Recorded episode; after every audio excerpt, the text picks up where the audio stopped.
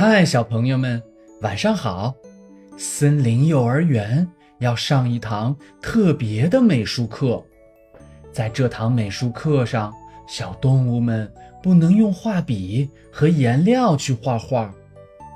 现在，乖乖躺好，闭上眼睛，一起来听今天的故事——森林幼儿园的美术课。又到了每星期森林幼儿园的美术课时间了。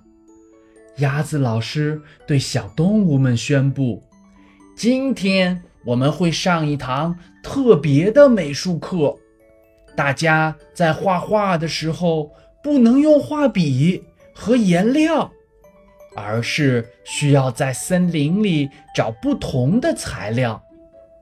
画画的主题就是森林。”小动物们听后都兴奋极了，大家从没有这样画过画，于是纷纷开始四处寻找创作用的材料。小猪阿布找到了自己最熟悉的泥巴，他想用泥巴作为颜料来画画。他用自己的小水桶装了半桶土，然后接了半桶水在里面。便用小木棍儿开始搅拌了。不一会儿，一桶泥浆就做好了。因为普通的纸很薄，阿布还特意找来了一块木板，准备用泥巴在木板上来画画。阿布首先拿来一个小杯子，用小杯子装一小杯泥浆，开始泼在木板上。不一会儿，木板上就出现了各种不同的泥浆图案。这时，阿布还用树叶进行了装饰，最后用自己的小蹄子画出了树干。就这样，一棵用泥巴画的大树就出现在了木板上。小兔子跳跳决定用不同的形状和不同颜色的树叶来创作。他提着一个小篮子，在森林和菜园里跑来跑去，不一会儿，就装了满满一篮子不同颜色、不同形状的叶子。下一步，跳跳准备用这些叶子来创作了。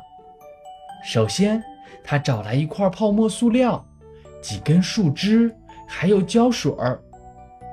跳跳。把这些树枝插在了泡沫塑料上，然后又用胶水儿在树枝上粘上各种颜色、各种形状的叶子，而且跳跳还用一些黄色的叶子铺在了塑料泡沫的下方。就这样，一幅秋天的森林立体画就做好了。小狗达达呢？则找来了自己平时最喜欢玩的树枝，还有很多不同颜色、不同形状的鹅卵石。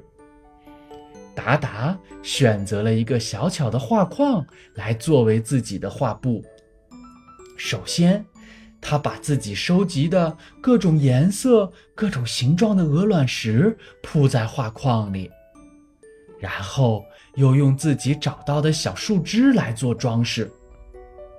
为了能够让自己的作品更加的生动，达达在收集树枝的时候还特意保留了上面的叶子呢。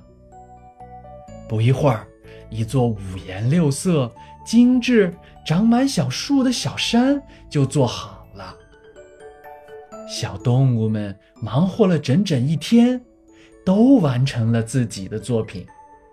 现在开始作品展示的环节了。小动物们开心地展示着自己的作品，有的用沙子画出了森林，有的用小草做出了森林。小猪阿布、小兔子跳跳，还有小狗达达，也都开心地展示了自己的作品。小动物们玩得开心极了，而且他们还知道了。原来画画不仅仅可以用画笔和颜料，还可以用身边的东西。好了，小朋友们，今天的故事讲完了。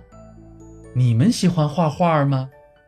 现在除了用画笔和颜料，你们还想用什么材料去创作呢？晚安了，小朋友们。